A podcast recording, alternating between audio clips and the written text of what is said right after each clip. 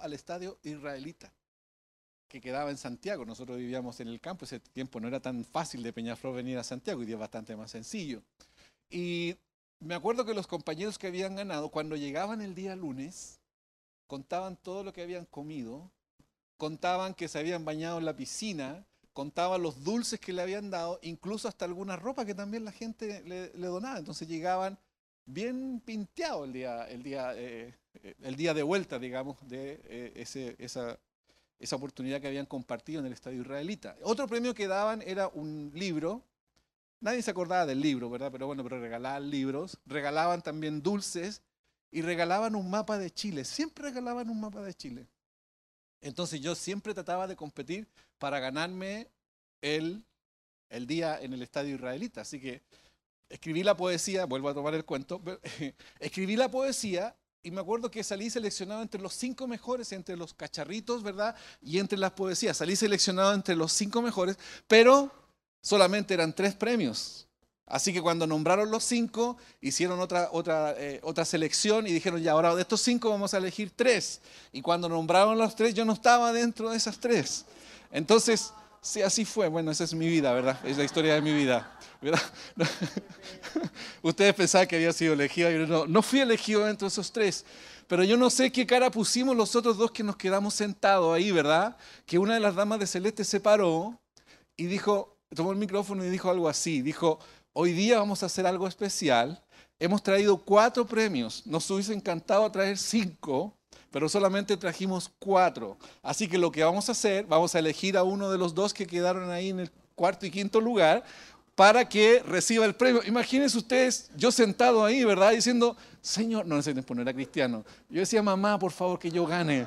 Entonces, entonces, cuando estaba en ese momento, la señorita dice mi nombre como uno de los ganadores y para mí fue así como que todos los años que hice el esfuerzo valieron la pena, así como, no, sé, como, y salí adelante y me felicitaron y todo lo Yo no me acuerdo qué lo decía el poema, pero lo voté después no sé dónde, pero el hecho es que me regalaron un mapa de Chile y para mí fue como algo que yo nunca merecía. O sea, yo sabía que no estaba ni entre los terceros, los tres primeros, digamos, eh, que era como así como un premio de consuelo, pero para mí fue un premio realmente como que hubiese ganado el primer lugar. Así que yo muy contento partí con mi mapa de Chile. Yo no sé si ustedes conocieron ese mapa de Chile típico plastificado que lo vendían después en cualquier librería, ¿verdad? Y ahí estaba todo. Entonces, yo lo puse en mi pieza al costado de mi cama y yo cada noche me acostaba mirando el mapa de Chile y leyendo sus ciudades y todo eso, y ahí yo me quedaba dormido. Era como el mayor triunfo que yo había tenido en mi vida, a pesar de que no lo merecía, a pesar de que no, que no había hecho las cosas o no haber ganado en realidad, ¿verdad? Pero ya no me interesaba ir al estadio israelita, ya no me interesaba el libro, yo admiraba, decía, este es el mejor premio que me pudieron entregar. Después, al día lunes siguiente, me acuerdo que se acercó la profesora de castellano y me dijo una palabra muy amorosa, era, ella muy tierna, me dijo, no sé por qué te eligieron a ti, me dijo. Yo tenía pésima letra, yo tenía temor de escribir, hasta el día de hoy, yo tengo temor de escribir en público porque no me entiendo. Incluso hasta yo cuando pasa un tiempo, yo digo, ¿qué dice aquí? ¿Qué quise decir aquí? Yo creo que debería haber estudiado medicina, ¿verdad? Pero, pero bueno. ¿Y por qué cuento esta historia? ¿Por qué eh, hago toda esta, esta introducción? Eh, ¿Hay alguien que se ha sentido así alguna vez en un colegio, verdad? Así como querer ganar algo. ¿Sí? ¿Hay alguien? ¿O me pasa a mí no? Sí, también. Eh, debería haber preguntado eso antes, ¿verdad? A veces nos pasa eso, que no nos sentimos como merecedores de algo, pero sin embargo, cuando lo recibimos nos sentimos como, wow, como triunfadores. Y verdad es que Jesús, al momento de comenzar su ministerio, al momento de comenzar a transitar en medio de la humanidad, en medio de toda la gente que lo seguía en ese momento, Jesús mira a toda la gente que lo sigue y dice, Ninguno de ustedes cumple el requisito. Ninguno de ustedes.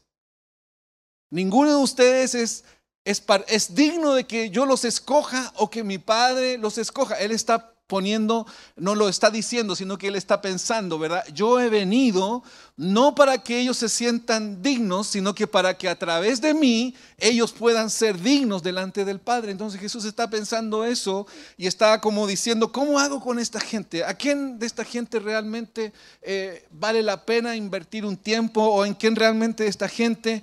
Eh, yo puedo fijar mis ojos o yo puedo fijar en quién es esta gente.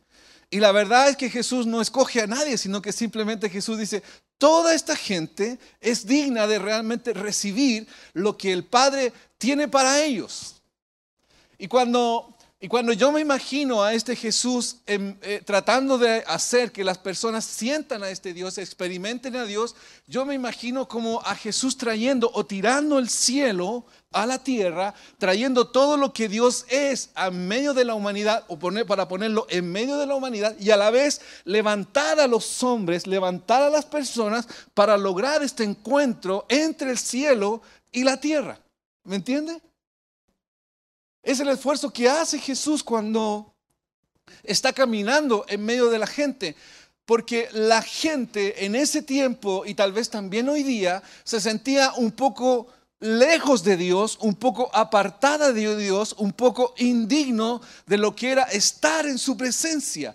Y las personas se sentían en esa condición por todo lo que la religión les había hecho sentir o por todo lo que la religión le había transmitido durante años. De que no eres digno de venir a Dios si es que no cumples con estos requisitos. Si no eres digno de venir a Dios si es que no estás dentro de este estándar. Entonces Jesús está leyendo el pensamiento de toda la gente, está mirando el corazón de todas las personas y le está diciendo todo lo que han aprendido o todo lo que le han dicho o todo lo que está dando vuelta por su mente, eh, nada de eso es cierto porque yo sé quién es el Padre. Y nada de eso es cierto.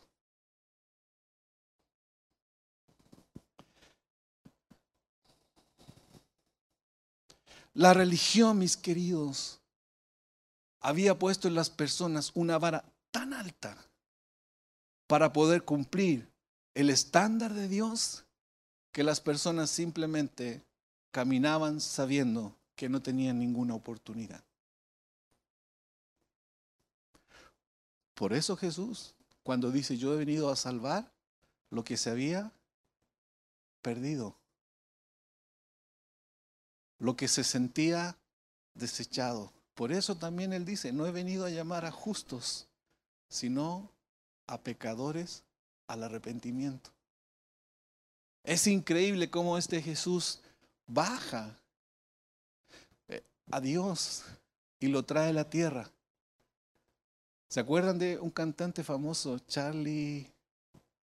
Charlie Bustos, no era tan famoso, parece. Charlie Bustos, ¿se acuerdan? Charlie Bustos, cuando él decía con esa canción, baja Dios de las nubes, baja a Dios de las nubes. Y lo que hace Jesús es exactamente eso, es bajar a Dios de las nubes y ponerlo en medio de la gente para que la gente pueda sentir y pueda experimentar ese amor que Dios tiene por ellos que Dios eh, no solamente tiene, sino que Dios anhela entregar ese amor que es de Él hacia las personas.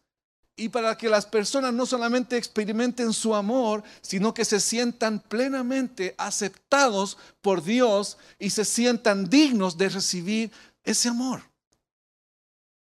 Por eso me encanta Jesús. Por eso me encanta cómo Él lo hace porque no lo hace de una forma tradicional, sino que lo hace de una forma genuina y absolutamente nueva, absolutamente fresca. Es diferente. Y déjeme darle un ejemplo, cómo Jesús lo hace en Mateo 5, versículo 1 al 12, está, ahí están detalladas las bienaventuranzas, me voy a referir a una de ellas. Y Jesús hace algo extraordinario, porque Él toma todo lo que Dios es y lo acerca a todo lo que el hombre es para que para mostrar a cada persona lo que Dios tiene para ellas y a la vez acercarse a todo lo que el hombre tiene consigo mismo y de esa forma ser reconciliados con Dios. Pasé toda la noche escribiendo esa frase y nadie dijo nada.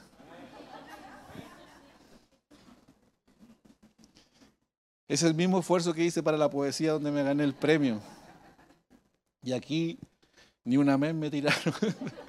no, está bien. La primera bienaventuranza cuando dice, dichosos los pobres de espíritu. Jesús comienza con la escala más baja de aquellos que sostienen que no tienen nada que ofrecerle a Dios. Nada no tienen ni una pizca de espiritualidad probablemente dentro de ellos. Eso es lo que ellos sienten. Personas que sienten que sus vidas no hay nada que agrade a Dios, que todo lo que han hecho les ha alejado de Él. Personas que sienten que a través de su forma de actuar, de su forma de vivir, se alejan de Dios, se van lejos de Dios, olvidando lo que dice el salmista. ¿A dónde huiré de tu presencia? ¿A dónde? Donde quiera que estemos, eh, lo que quiera que estemos haciendo, Dios está ahí con nosotros. Él no nos abandona, sino que al contrario, Él como Padre está ahí para cuidarnos, para protegernos. El problema está en que nosotros no nos damos cuenta. En que nosotros pensamos que donde quiera que estemos, Dios no está porque se quedó en la iglesia el domingo. O Dios se quedó donde yo cerré la Biblia. Dios está ahí. Y está como padre amoroso mirando diciendo, atento, hijo, yo estoy aquí. Y estoy aquí para, porque quiero cuidarte, porque quiero protegerte. Y no es que Dios, ¿verdad?, nos va a tomar del pelo o, como las profesoras, como decían antes, de, de las mechas. no, Dios no te va a tomar así, sino que simplemente Él está atento. Está atento para mirar, para no solamente para mirar, sino que para actuar a tu favor cuando tú te das cuenta que donde quiera que estés, Dios está ahí. Es increíble. Es increíble porque a veces pensamos que por lo que hemos hecho, por lo que hemos vivido, por lo que hemos dicho, ¿verdad? Estamos lejos de Dios. No, mis queridos, Dios está ahí con nosotros. Si nosotros creemos que Dios es omnisciente, que Dios es omnipotente, que Dios sabe todo lo que decimos y todo lo que hacemos, ¿verdad? Incluso sabe hasta lo que pensamos. Yo creo que eso no es justo, pero lo hace. Si nosotros decimos que Dios está ahí, eso nos hace conscientes que Él nos ama. O nos debiese hacer consciente que Él nos ama porque nos quiere cuidar. Él nos quiere proteger.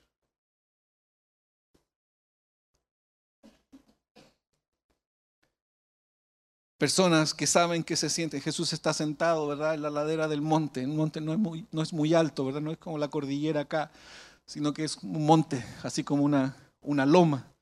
Jesús está sentado ahí, está mirando a toda esta gente y él ve a personas que se saben y se sienten incapaces de llegar a Dios por ellos mismos. Personas que esperan que algo de Él les haga merecedores de su perdón en medio de toda la condición en la que están. Personas que se sienten y se saben que han faltado. Personas que se saben y se sienten que han, eh, han pecado o han hecho que no ha agradado a Dios. Jesús está consciente y las está mirando y las está viendo.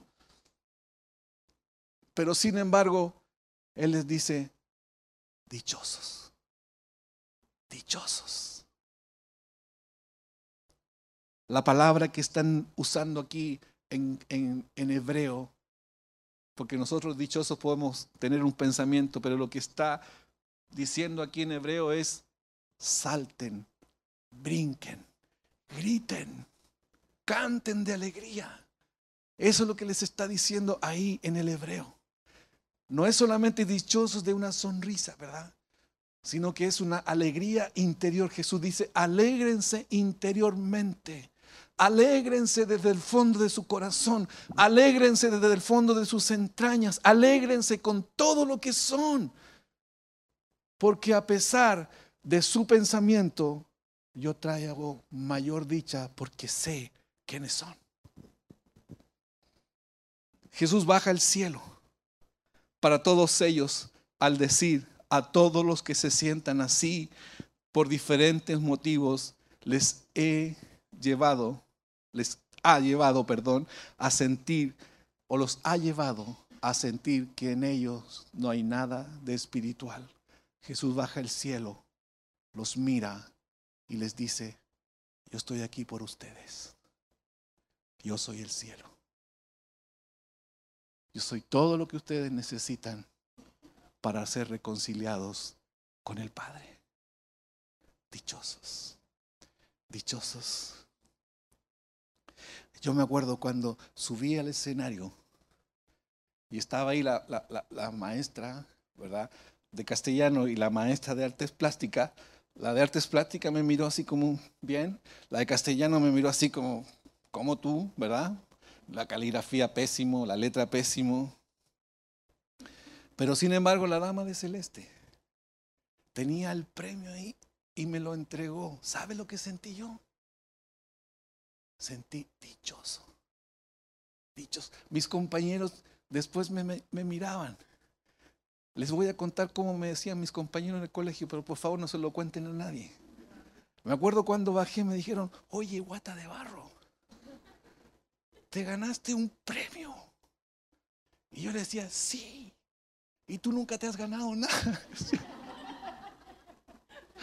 Era feliz, era feliz. Y llegué, me acuerdo, a mi casa y estaba, mis, mis, estaba mi abuelita y me preguntó cómo, cómo le fue.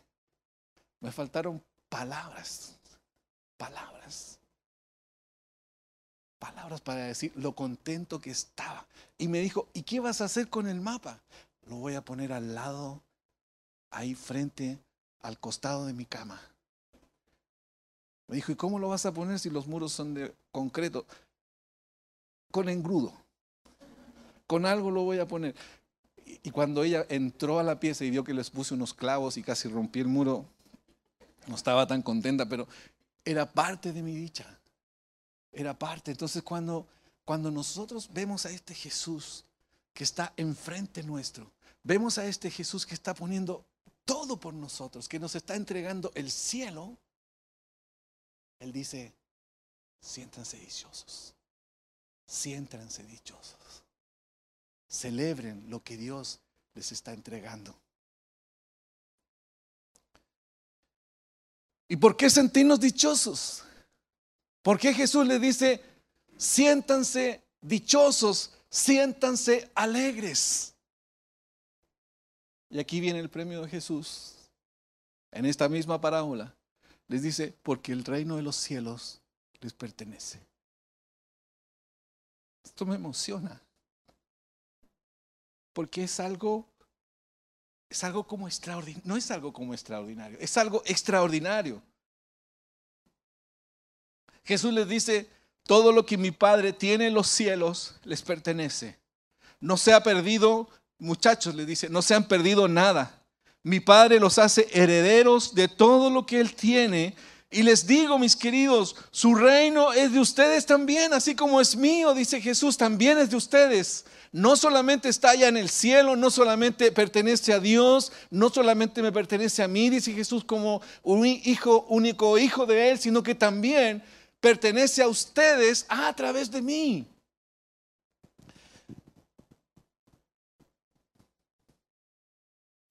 Llénense de alegría, estén muy contentos porque su condición ya no tiene todo, ya, ya, ya, que en su condición lo tienen todo ganado, aun cuando no se sientan merecedores de todo lo que Dios tiene para ustedes.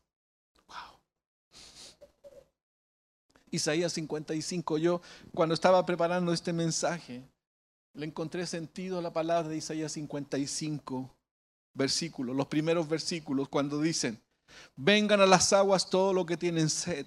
Vengan a comprar y a comer los que no tienen dinero. Vengan, compren vino y leche sin pago alguno.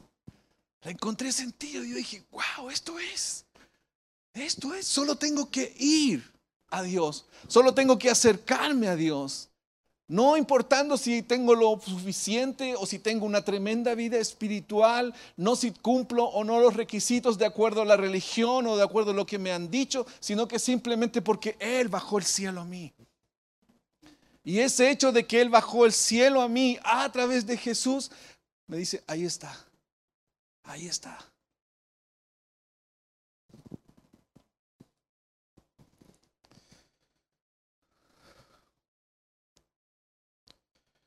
¿Cuántos de nosotros en más de una ocasión nos hemos encontrado tratando de agradar a Dios haciendo cosas? ¿O han hecho promesas a Dios? Señor, ahora sí. Señor, te lo prometo, pero ahora sí, nunca más, papito, nunca más. ¿Cuánto nos hemos encontrado a veces haciendo esa promesa y a la vuelta de la esquina nos hemos encontrado haciendo lo mismo? ¿Cuántos de nosotros nos hemos encontrado en esa condición queriendo cambiar por nosotros mismos? Queriendo hacer cosas para ser cambiados a través de nosotros mismos, oyendo de un lugar a otro, no, no voy a otro lugar o busco en otra cosa. Y muchas veces es solamente por buscar ser aceptados por Dios. Y yo te quiero decir algo, Dios ya te aceptó. Eso está solucionado. Eso ya está vuelta a la página. Dios ya te aceptó como tú eres y donde tú estás, Él ya te aceptó. Él te dice, eres mío, eres mío.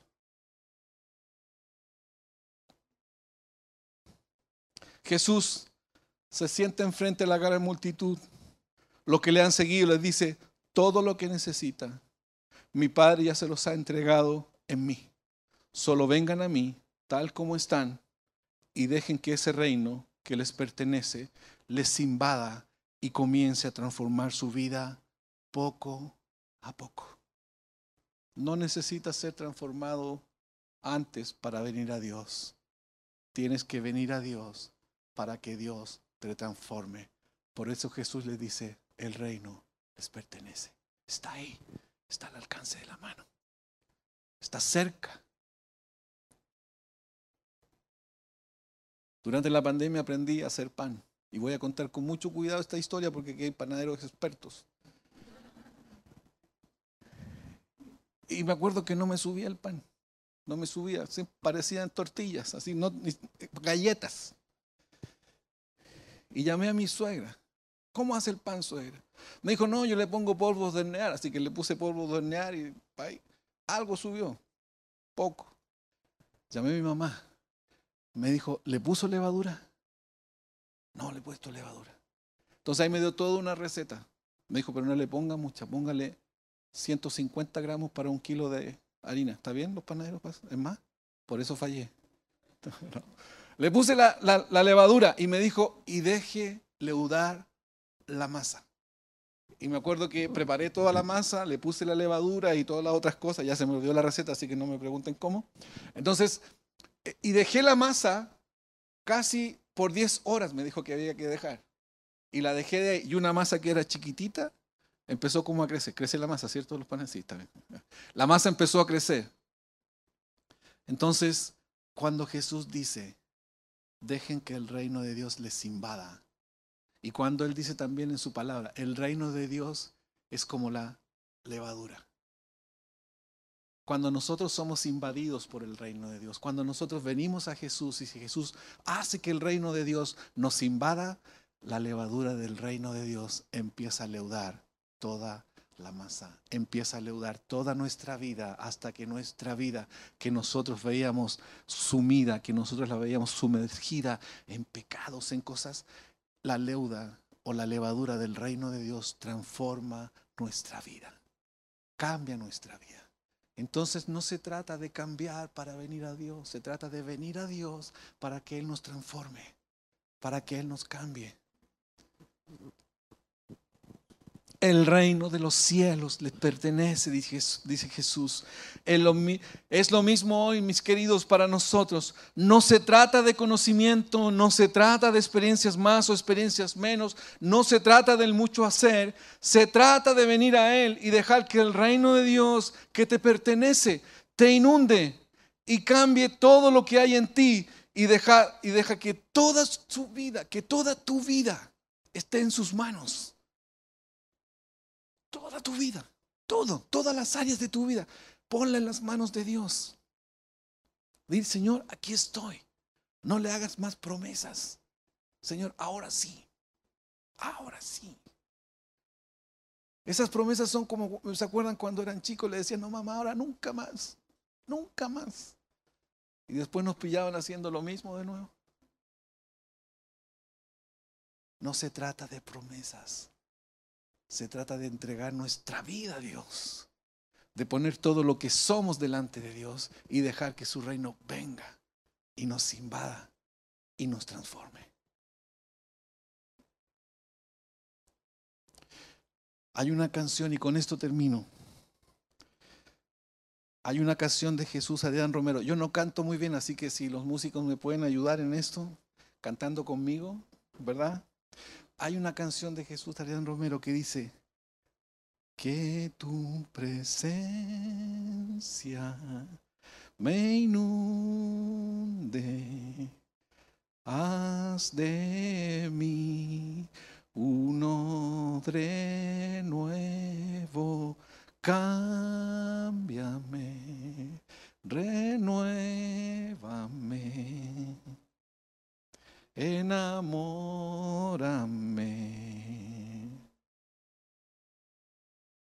enamórame de ti, Señor.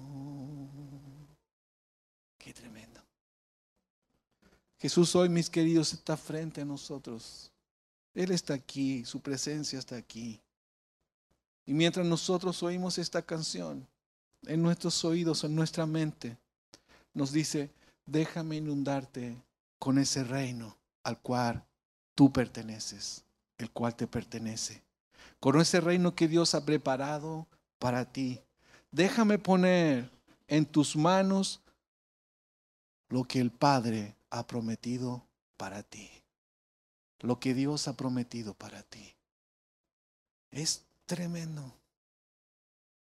Cuando un hombre o una mujer siente este temor de Dios y es transformado, es como sentir, ¿verdad? Esa alegría, ese espíritu renovado dentro de nosotros.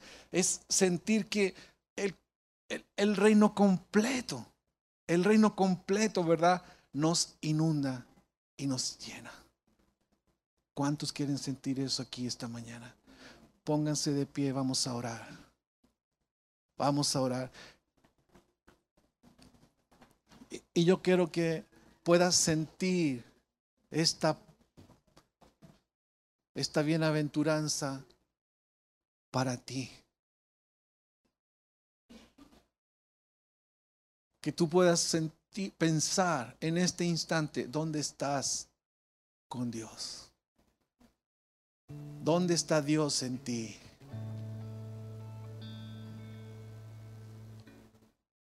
Y que puedas escuchar esta bienaventuranza como viendo a Jesús y Él diciéndote, siéntete dichoso, porque he venido a ti. Esta mañana Jesús viene a ti para que en medio de la angustia, en medio de la poca espiritualidad que sientes en tu vida, Él te diga, eso yo lo puedo leudar. Eso yo puedo transformarlo. Porque el reino de los cielos te pertenece.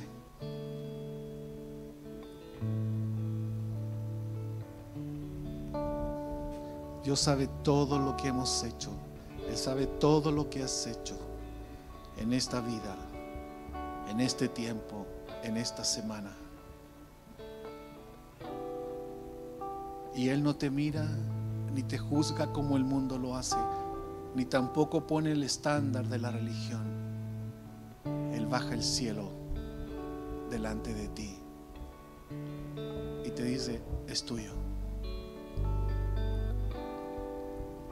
Puedes sentirlo, puedes palparlo. Él te dice, déjame a mí, porque todo lo que yo he prometido, lo voy a hacer, lo voy a hacer.